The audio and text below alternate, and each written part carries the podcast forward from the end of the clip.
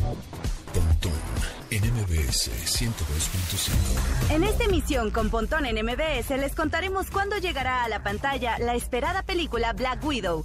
Gaby Mesa nos contará lo nuevo que llega a los servicios de streaming en su sección Entretenimiento Digital. Además, Chacha Charlie Fernández de Lara nos trae su tradicional sección Detrás de los Gadgets, donde nos contará los movimientos más recientes e importantes en la industria. Pontón en MBS. Lenguaje analógico trascendido a digital. Gadgets, gadgets, tendencias, tecnología vestible y avances que prueban que vivimos en la era que alguna vez soñamos como el futuro.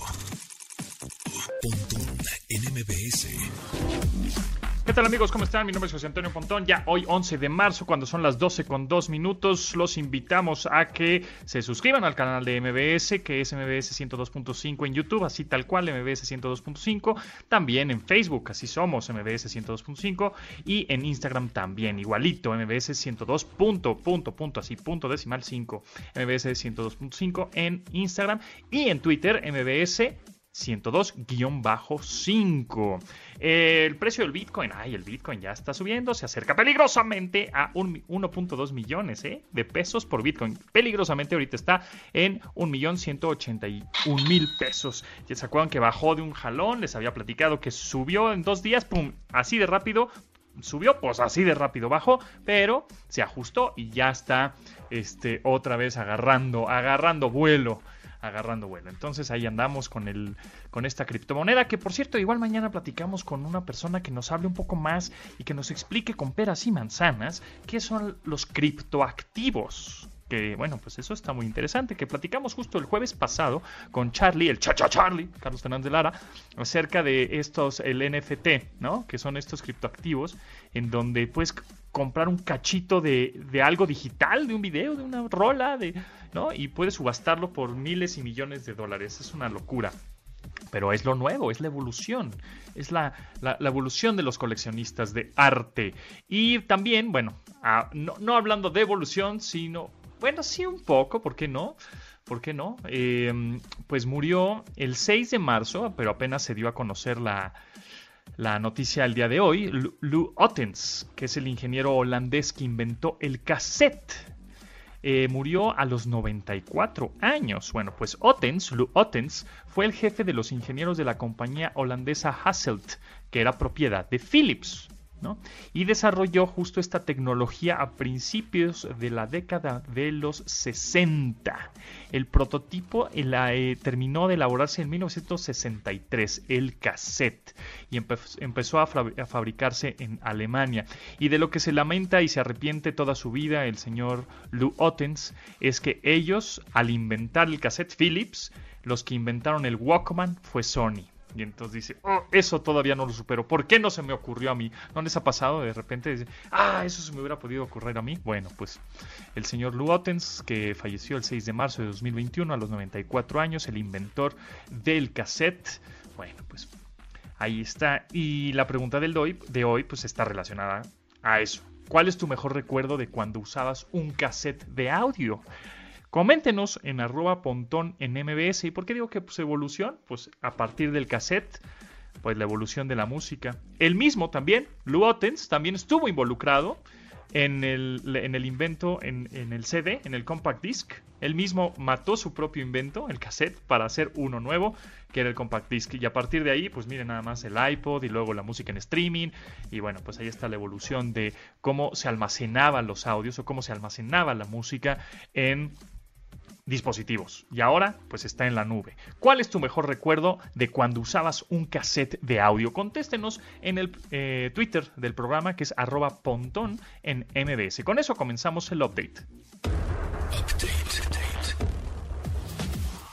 Las noticias más destacadas en la industria El próximo 23 de marzo, en un evento virtual, la marca china OnePlus, perteneciente a VVK Corporation, la cual también tiene como marcas a Oppo, a Realme y Vivo, presentará su nuevo equipo, el OnePlus 9. Este teléfono móvil contará con lentes premium desarrollados por Hasselblad, los cuales favorecerán la calibración de color avanzada para la cámara para obviamente captar imágenes de mayor calidad. Además, permitirán la captación de imágenes en formato RAW. OnePlus también trabaja en el desarrollo de nuevos estándares para la fotografía de teléfonos inteligentes, por lo que destinará hasta 150 millones de dólares para desarrollar cuatro nuevos centros de investigación y desarrollo de cámaras en todo el planeta. Además, este nuevo teléfono sí incluirá el cargador, con lo que romperá la tendencia de otras marcas que cada vez suprimen más la inclusión de este objeto en sus cajas. NMBS 102.5 aunque el Snyder Cut de Justice League es uno de los estrenos más ansiados en las plataformas de streaming, diversos usuarios reportan que la película estuvo disponible en HBO Max por algunos minutos. El contenido estaba disponible desde la página de la caricatura Tommy Jerry, pero en el momento en que la gente del servicio se percató del error, cortó la transmisión sin importar cuántos espectadores la estuvieran observando. Aparentemente nadie alcanzó a verla en su totalidad, pues estima que su duración total es de 4 horas, pero esta falla pudo traer problemas catastróficos al estreno, el cual estará disponible hasta el 18 de marzo.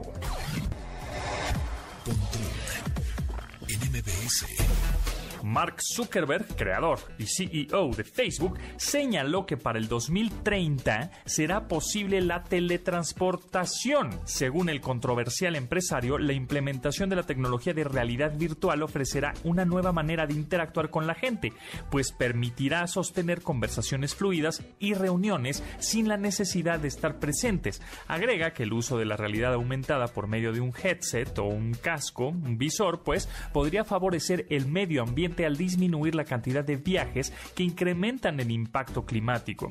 Las estimaciones del empresario consideran que en menos de una década toda la tecnología estará orientada a que esta comunicación sea posible, con la que los trabajadores podrán vivir donde ellos quieran y podrán teletransportarse para cumplir con sus obligaciones diarias.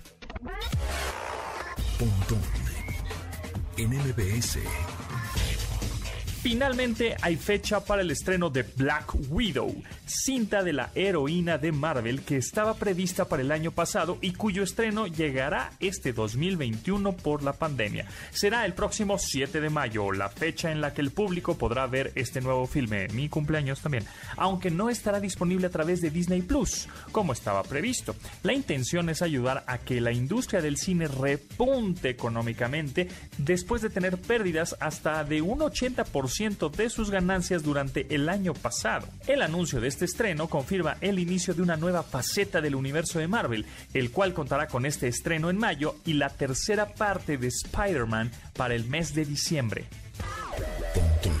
NMBS 102.5 Searching. El significado de los términos tecnológicos. La tecnología OLED se puede entender como la proyección de diodos emisores de luz orgánica, la cual se puede encontrar en televisores de gama alta.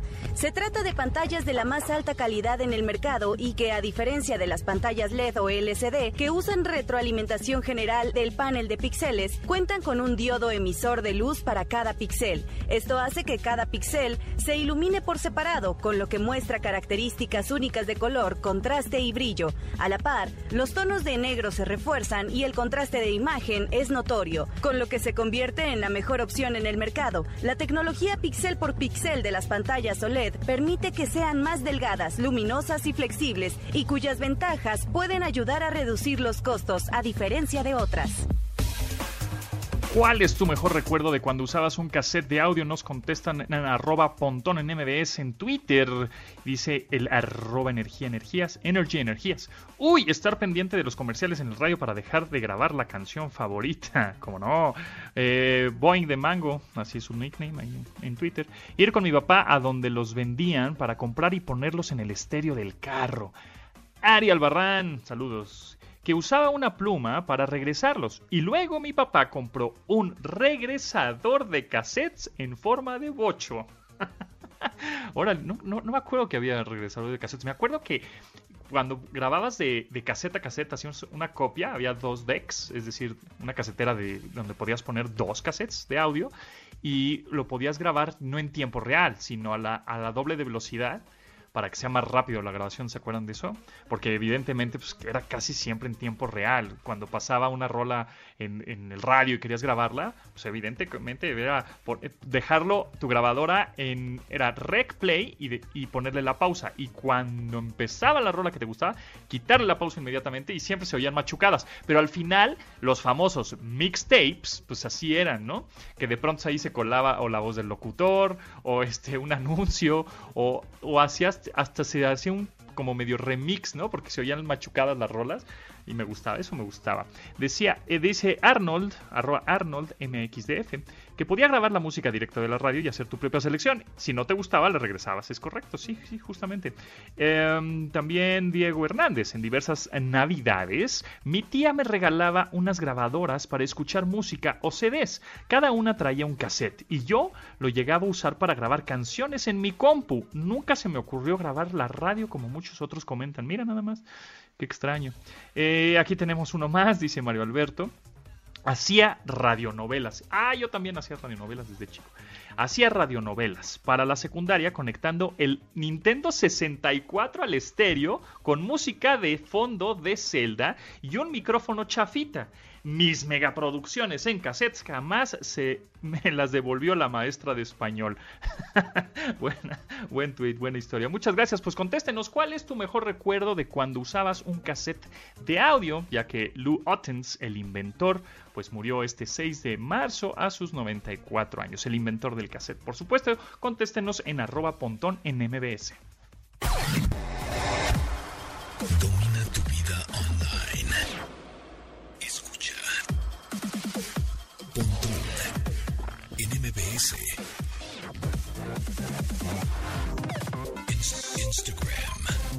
Arroba.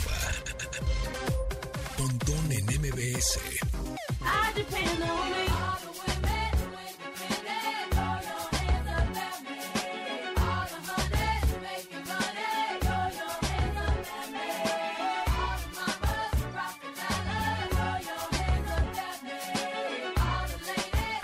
Uno de los más grandes éxitos musicales en el año 2000, sí señores, hace 21 años, fue esta canción hecha por la para la película Los Ángeles de Charlie, la cual fue interpretada por el trío Destiny's Child. Antes de entrar a su exitosa faceta como solista, Beyoncé era una de las voces principales en el grupo y fue la encargada de crear este sencillo después de tener una discusión con su exnovio.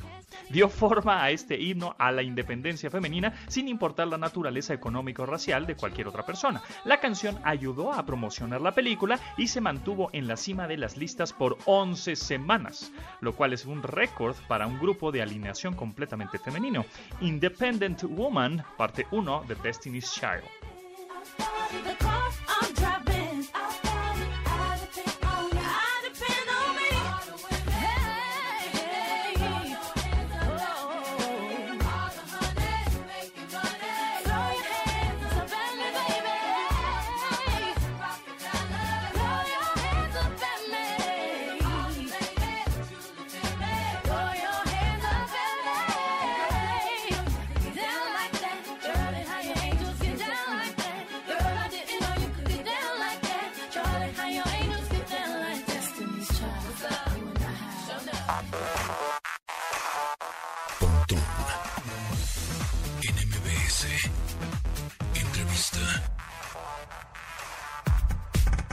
Gracias por seguir en sintonía en 102.5 FM y en esta ocasión nos acompaña, me da gusto presentar a Carlos Herrero, fundador y director de Extrategia, que es una agencia de comunicación y relaciones públicas aquí en México. Carlos, ¿cómo estás? Muy bien, José Antonio, ¿cómo estás tú? Un saludo para ti, para tu audiencia. Todo muy bien, todo muy bien, Carlos. Oye, a ver, platica. Ustedes como agencia de relaciones públicas de comunicación, ¿están a favor, están en contra o qué opinan acerca justamente de la regulación de las redes sociales? ¿Deberíamos dejarlas como están? Porque a mi parecer, pues ya están ahí medio reguladas de alguna manera cuando pones, este, acepta los términos o condiciones o el gobierno o alguna otra institución le tendría que meter mano. Sí, José Antonio, mira, realmente eh, es curioso porque eh, nuestra agencia Estrategia, yo soy el fundador y yo estudié filosofía y especialmente me dediqué a los temas de ética. Yo creo que debe haber, como en todos los campos de, de la vida, una mínima regulación que, como bien señalas, ya de alguna manera está. Las redes tienen que tener una regulación en cuanto a ciertos elementos de respeto a las personas, de respeto a las instituciones, eh, de no mentir, de eh, cuidar las fake news, etcétera. Pero eh, debe haber una apertura muy alta, muy importante en los temas éticos. Normalmente la ley cuida los mínimos, los mínimos de convivencia, y la ética cuida los máximos, es decir, el hacer un bien común. Lo interesante de las redes sociales es que se regulan por sí mismas. La propia comunidad que está ahí, el propio ecosistema que está ahí, regula la ética. Si hay una fake news, ¿cuánto tarda en corregirse una fake news? Tarda 10 segundos, un minuto, tres minutos. Inmediatamente la comunidad corrige y hace evolucionar positivamente el ecosistema. Cuando alguien falta al respeto o se salta una de las reglas que están establecidas, eh, realmente la comunidad actúa por consenso y esa es la maravilla de la ética, que hay comunidades que saben por consenso darse sus propias reglas éticas. Por lo tanto, nosotros nos inclinamos a la mínima, mínima regulación y a la máxima apertura para que la ética sea la propia del ecosistema, José Antonio. A ver, ahí está, vamos a meternos en temas polémicos, que es, Sí. es la ética, justamente. Sí. ¿Cómo le dices a los usuarios de las redes sociales que tengan esta ética digital, de alguna manera llamarla así, ¿no? Este, Claro. ¿qué tan- este, ¿Hasta dónde es el límite de la ética en, en cuestiones eh, pues digitales, redes sociales? Porque sabemos que nuestra vida offline o fuera de línea, Sí. pues este, igual nos comportamos un poco más o nos limitamos o nos autocensuramos más, pero en línea nos vamos como, ¿no? Este, Sí, sí. En, en línea, tobogán, ¿no? en línea nos solemos desatar todos y solemos decir lo que no decimos offline. ¿no? Nos, exacto, nos deschongamos y empezamos y no tenemos ese límite. De pronto, bueno, a mí me ha pasado que quiero tuitear y mejor me espero, me aguanto, pienso y igual en una de esas ni la tuiteo, ¿no? O no Sí. pongo lo que iba a poner porque puede Sí. ser que se malinterprete, etcétera. Pero hay mucha gente que "Ah, a mí me vale, ahí te va la bomba, ¿no? Y entonces, ¿cómo llegamos más bien a esa ética? Que, Totalmente. ¿no? Mira, realmente lo primero que, que, eh, te proponen las redes sociales es una aceptación de unas condiciones. Eso no tenemos que olvidarlo nunca porque hay quien se sorprende, como los que eh, participaron en el documental este del dilema de las redes sociales. A ver, nadie puede sorprenderse. To- eh, la red social siempre te dice, eh, podemos te- tener uso de sus datos, podemos usar lo que usted pone aquí. Entonces, primer punto, la red en ese sentido cumple un mínimo importante. Número dos, hay gente que participa en las redes que no tiene ética. Es muy claro, que ataca, que engaña, que, que ofende eh, y que hace una serie de situaciones que no son correctas. Yo creo que la gran solución de la ética es la comunidad que en consenso respeta su propia, su propia eh, red, su propio ecosistema. Es una ética eh, de consenso de la propia comunidad. Es como en un país que nos damos una regla determinada. México, por ejemplo, es un país muy educado, donde se deja pasar a las mujeres. Bueno, supuestamente deberíamos, deberíamos mantener esa educación tradicional que tenemos, ¿no? Donde no se ofende, donde no se dicen ciertas palabras en ciertos momentos. Hay unas reglas que la comunidad se da éticamente. Yo lo que, lo que confío siempre es que la comunidad que participa en una red va a defender esa ética, que al final es bien sencilla. No mentir, no robar, no, no faltar al respeto y luego ya puede haber una amplitud importante de criterio en decir una serie de cosas u otras. Tenemos que acostumbrarnos también a una convivencia donde no todos tenemos la misma opinión. Pero yo creo mucho en esas reglas eh, no escritas, pero que están inscritas en una comunidad para regularse a sí misma. Y si te das cuenta, casi siempre todas las redes sociales, en un momento dado, al minuto, a los cinco minutos, a la media hora, ya hay una autorregulación. Entonces, en vez de una regulación o una sobreregulación, a lo que hay que encaminarse es una autorregulación. Y hablando de la autorregulación, de, por ejemplo, a mí me lo he visto, ¿no? Obviamente en redes. Yo veo algo que no es ético, yo veo algo que es malo, yo veo algo que si le dan difusión a eso puede ser malinformación, ¿no? Total y, y malinterpretado, etcétera. Pero hay muchos que parecen ser que son éticos, que son intelectuales, que tienen cierta educación y comparten eso no ético diciendo esto está mal. Claro. ¿Tú qué, qué opinas de eso? Yo siento, personalmente, que haciendo eso le estás dando más difusión a lo que está mal hecho. Sí, yo, yo opino, opino lo mismo, aunque depende también de los criterios que te, que te den para poder hacer un juicio ético. Normalmente cuando haces un juicio ético tienes que juzgar los actos, los hechos. Los juicios éticos no juzgan las intenciones, la buena voluntad, no, juzgan los hechos. Y juzgan para qué es el hecho, para qué actúa la persona y en qué circunstancias actúa. Estos cuatro elementos son muy importantes. Te cuento una experiencia muy breve, José Antonio. Yo participé en el comité de ética de una televisora y cuando había algo que no era ético, hacíamos un reporte. Nosotros nunca repetíamos lo que no lo que no había sido ético, porque de alguna forma es asumir que lo puedes repetir y que estás involucrado y que no tiene ningún problema repetirlo. No, lo que no es ético no se debe repetir. Y yo creo que lo que dices de estos analistas, intelectuales o periodistas, hay mil maneras de poder decir, este hecho estuvo mal, en estas circunstancias no se puede hacer, esto eh, fue con este fin, fue con este objetivo y hay que aclararlo. Muchas veces nos vamos por el camino fácil de repetir y repetimos las malas palabras, las malas expresiones, las faltas de respeto, etcétera. Pues sí, No porque de alguna, claro, de alguna manera le estamos dando difusión a lo que no es correcto y entonces estamos eh, eh, pues eh, empapando a la gente de, ah, esto no, pero vemos el video que está mal, o- ¿no? Y nos vamos por el camino, nos vamos por el camino fácil, José Antonio. Ajá, exacto. de repetir lo que ha estado mal en vez de decir, hubo este hecho, lo dejo ahí, lo analizo y doy una opinión ética que sea válida para una comunidad.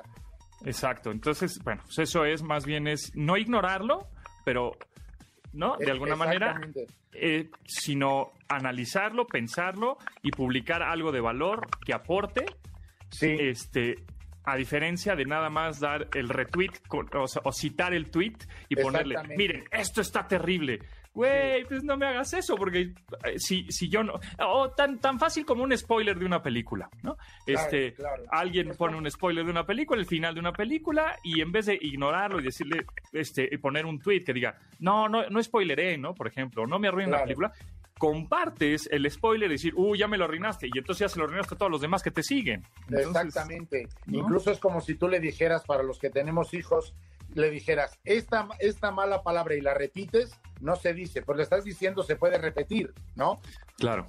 que es un Exacto. tema eh, eh, pura- puramente de lenguaje. Yo creo que has dicho una clave bien importante, hacer comentarios de valor, José Antonio. Tenemos que pensar en comentarios de valor que añadan, que aporten, que construyan. Y ahí está lo difícil y el reto. Y no quedarnos en que las audiencias de redes sociales son fáciles. No, también son críticas. Somos muy críticos en las redes sociales. La comunidad es crítica.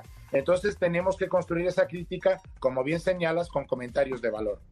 Ahí está, pues ahí está. Ojalá, ojalá se queden ahí con algo de los que compartimos ahora, que compartimos con Carlos Herrero, fundador y director de Extrategia, Agencia de Comunicaciones y Relaciones Públicas aquí en la Ciudad de México, bueno, y en México, en toda la República Mexicana. Muchísimas gracias, Carlos, que estés muy bien, mucho éxito y bueno, pues seguimos en comunicación. ¿En dónde te pueden seguir? Me pueden seguir en Facebook, eh, eh, Carlos Herrero C, y también en LinkedIn, Carlos Herrero, y también en mi blog, Insight. Ahí estaremos hablando siempre continuamente de estos temas y hablando que la sobreregulación no nos hace seres humanos éticos, elude una responsabilidad, nuestra responsabilidad es personal y comunitaria. Ahí está. Bueno, pues hay que ser éticos, este, en est- a entrar a esta ética digital. Muchas gracias, Carlos, que estés muy Muchas bien. gracias, José Antonio, a ti a tu audiencia, un placer.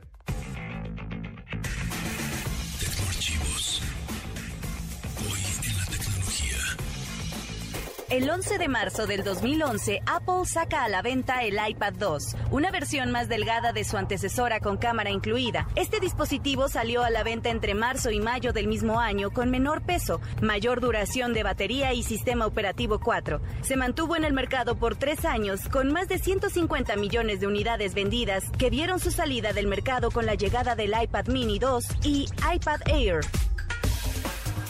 Con la pregunta de cuáles son tus mejores recuerdos usando un cassette, Raúl nos marca por teléfono al 51 al 55 51 66 1025 y nos dice, "Pontón, ahora mismo te estoy grabando en cassette."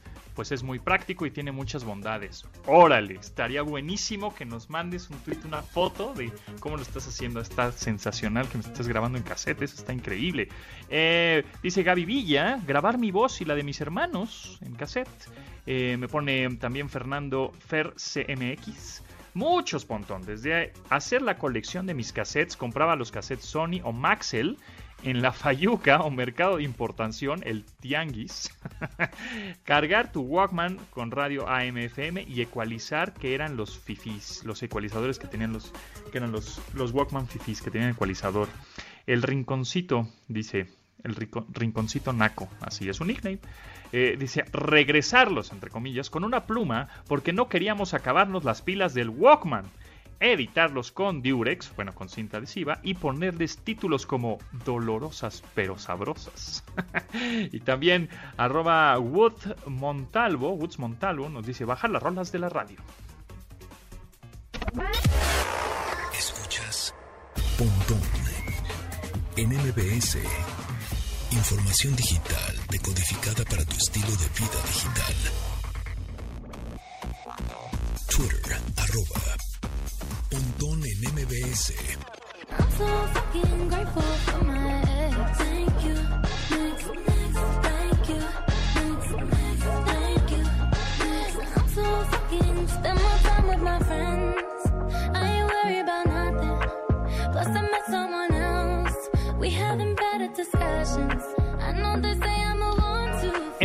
2009, la norteamericana Ariana Grande lanzó su producción Thank You Next, en la que aparece el sencillo del mismo nombre que le dio a la cantante de Florida su primer número uno en la lista del Hot 100 de Billboard. Es una canción de autoempoderamiento en el que Ariana repasa algunas de sus relaciones pasadas y agradece a sus exparejas por ayudarla a encontrarse a sí misma. Al estrenar ese video en 2018 vía YouTube alcanzó una cifra de 829 mil fanáticos que hicieron stream de la canción, lo que rompió un récord en reproducciones en la plataforma Ariana Grande con Thank You Next.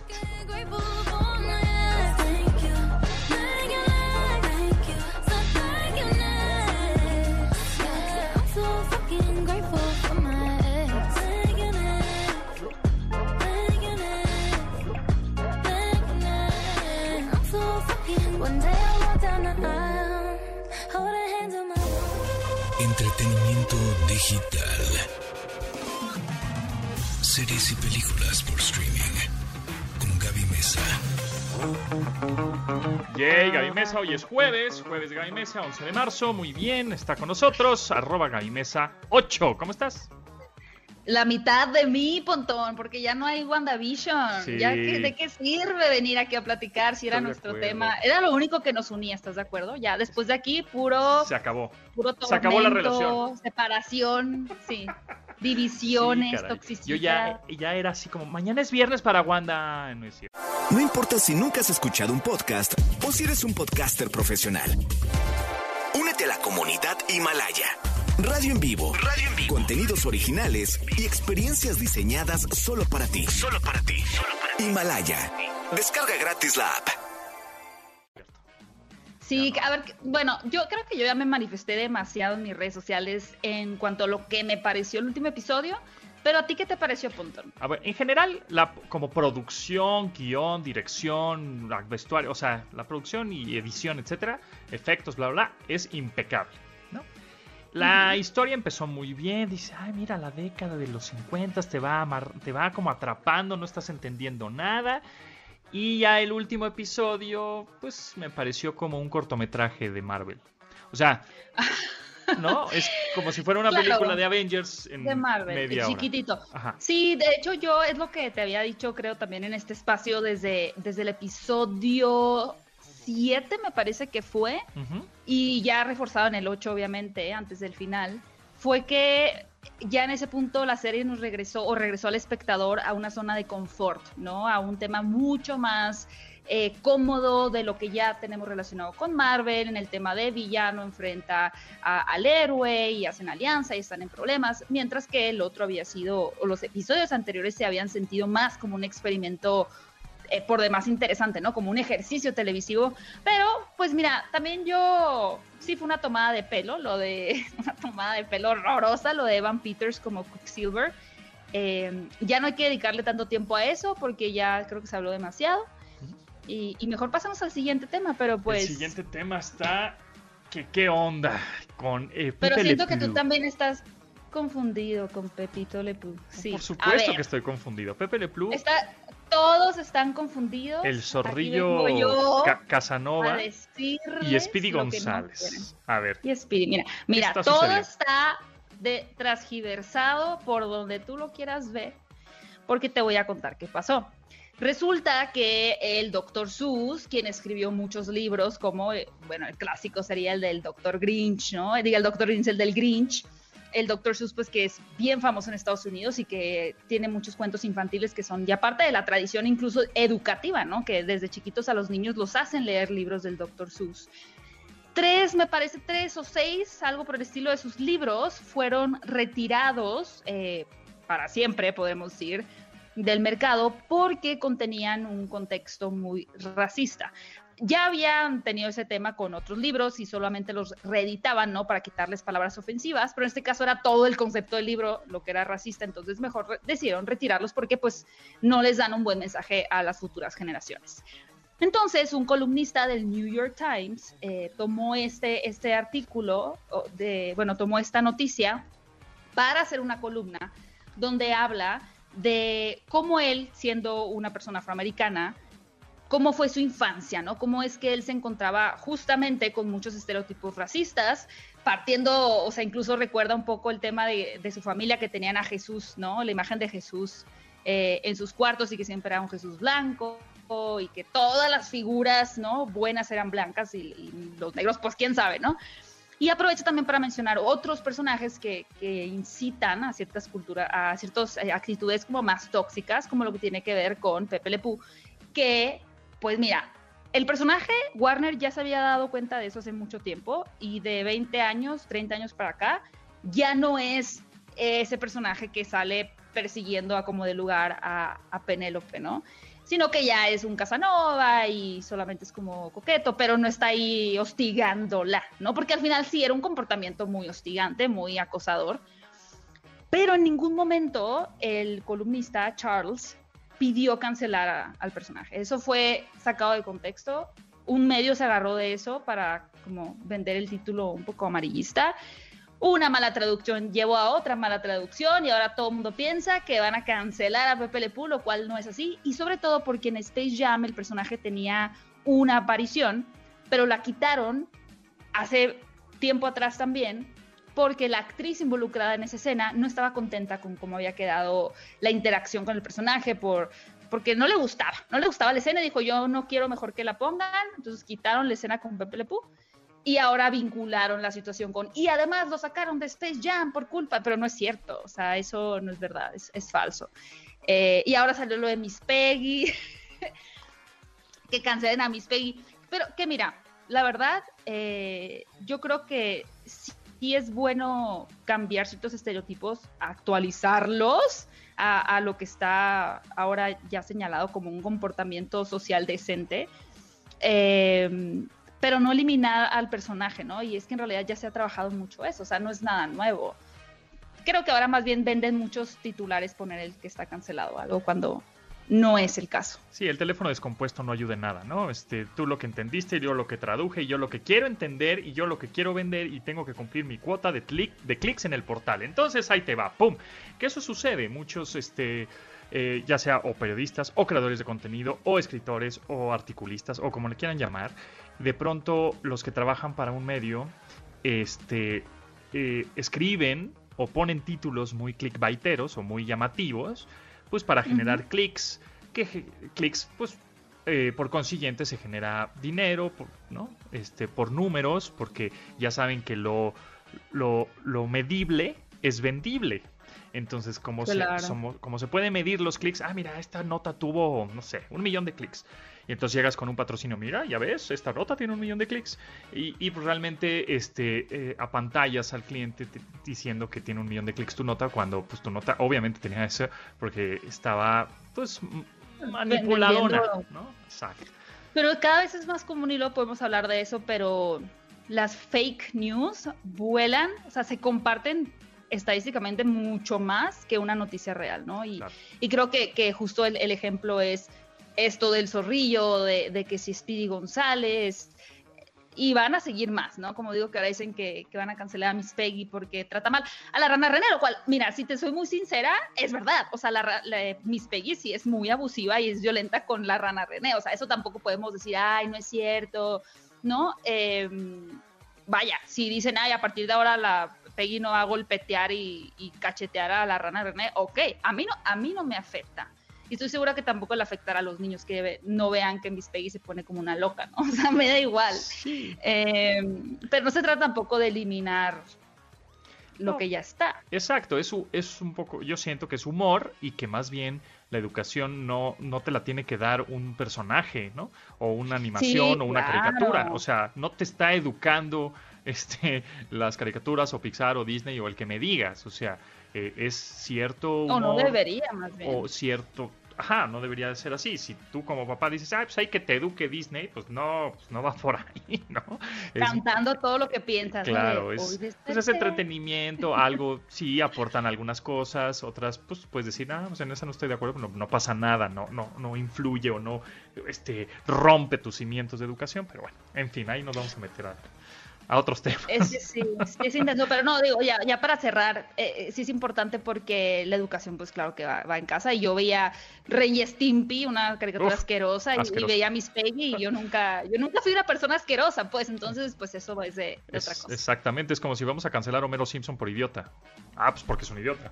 Pues no, lo ves, Pues es simpático. limitar mucho, es limitar mucho el, el poder explorar diferentes personalidades, ¿no? Si queremos que todas sean buenas, nobles, pues ya te quedas sin, te quedas con el 3% de, Claro. de la oferta. Claro, exacto. Ahí está. Muchas gracias, Gaby. ¿En dónde te pueden seguir? Ya vamos por ese millón. En dos meses llegamos a ese, a ese ¡Eh! millón de suscriptores en YouTube. Sí, señor. Solamente 10 años nos tomó. Me pueden seguir en Twitter y en Instagram, arroba Gaby Mesa 8 y en mi canal de Fuera de Foco para que lleguemos a ese millón. Exactamente. Eh, Suscríbanse a su canal en Fuera de Foco en YouTube. Ya estamos a punto del millón. En, en- Ahí vamos, en menos de dos meses llegas, ¿eh? Lo apuesto. Te lo compro, te lo compro. Eso, pues. Gracias, Gaby. Gracias. Bye.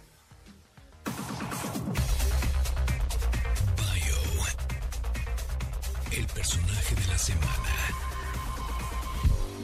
Cuando Heidi Lamar llegó a Estados Unidos después de huir de su matrimonio con un hombre asociado con el régimen nazi, encontró un nuevo horizonte frente a sus ojos. No solo Hollywood le mostró otros caminos a su carrera como actriz, sino que el trabajo que antes le habían criticado recibió el reconocimiento merecido. A continuación les compartiremos algunas de las opciones que esta actriz encontró en el sueño americano.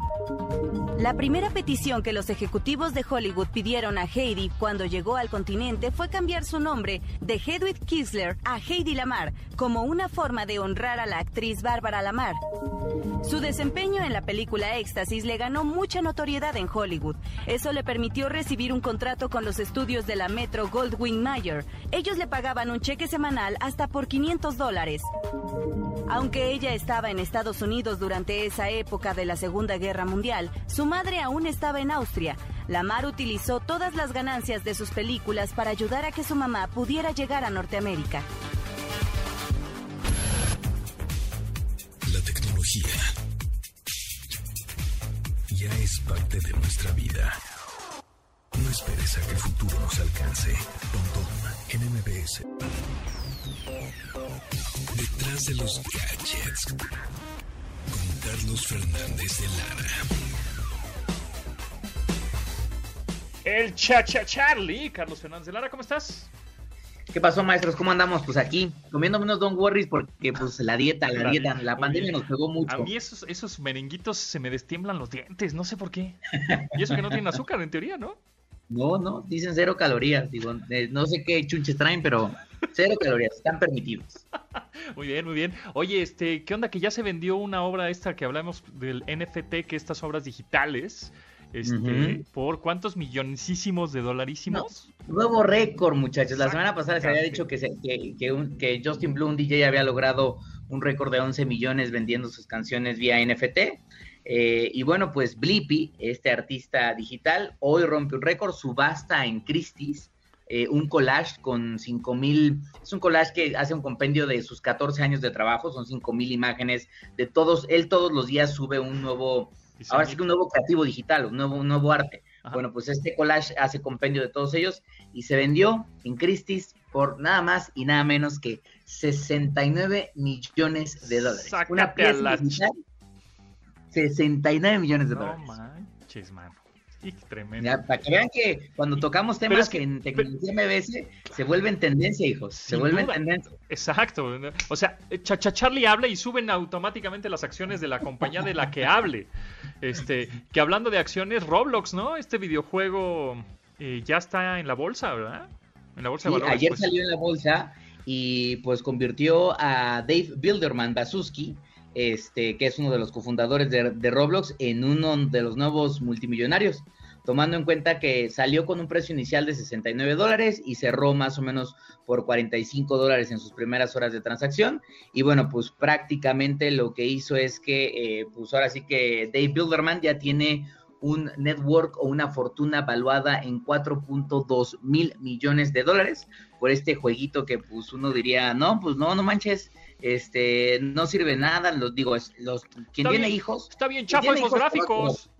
Sí, claro, sí, exactamente. También chafas esos gráficos. Es una copia de Minecraft. Bueno, pues lo que quieran. Al final del día Ro- Roblox sale a bolsa y se convierte en una empresa, este, pues bastante exitosa. De hecho, en 2020, eh, la, la- digamos que la facturación de Roblox fue de 924 millones de dólares. Entonces, no es una empresa, muchas, mucho, a veces muchas personas están preocupadas cuando nuevas tecnológicas salen al mercado porque dicen, ahora sí que salgan al mercado, van a tener que demostrar que realmente pueden hacer dinero. Es algo que le pasa mucho a las redes sociales de que amasan muchos usuarios, pero a la hora de tratar de hacer negocio, como Clubhouse, pues dices, híjole, ¿dónde está el dinero aquí atrás? Bueno, pues Roblox ya venía con un, dado que los, de- dado que los muchachos gastan y gastan dinero en, esta, en este videojuego, ya venía facturando una buena cantidad de lana, lo cual hace que su valor como compañía también se eleve de manera, de, de manera gradual. Entonces, pues, pues, cambios, nuevas empresas llegando al mercado accionario y pues mostrando un poco de cómo se está conformando la, la nueva realidad económica del mundo. Hay que comprar acciones de ahora de Roblox. La verdad es que deberíamos de tener un programa. Voy a invitar, voy a conseguir un invitado que nos hable de cómo comprar acciones desde México. eh, a, a acciones de lo que se te ocurra, ¿no? De Google, de Amazon, de Netflix, de Roblox, de Sonos, de lo que se te ocurra. Porque, este, pues en Estados Unidos, eh, casi el 60% de la población de Estados Unidos eh, invierte en acciones de compañías. Y en México creo que el punto 1% es el que este, tiene acciones, ¿no? Y, Claro, y- y lo, interesante es que no tienes que ser millonario para invertir en acciones. Puedes meter mil pesos, puedes meter cinco mil, puedes meter 100 pesos, puedes meter un millón, lo que se te ocurra, pero pues, generas rendimientos en- con estos instrumentos bursátiles. Totalmente. No vas a empezar comprando, quiero 100 mil 100 mil acciones de Apple, no, probablemente tendrías que tener un montón de dinero para hacerlo, de Google, pero sí puedes quizás comprando un par de ellas y pues las tienes como una pequeña inversión que puedes ir aumentando, de eso Poco se poco. trata, ¿no? Claro, exactamente. Muchas gracias, cha, cha, Charlie, Carlos Fernández de Lara. ¿En dónde te pueden seguir?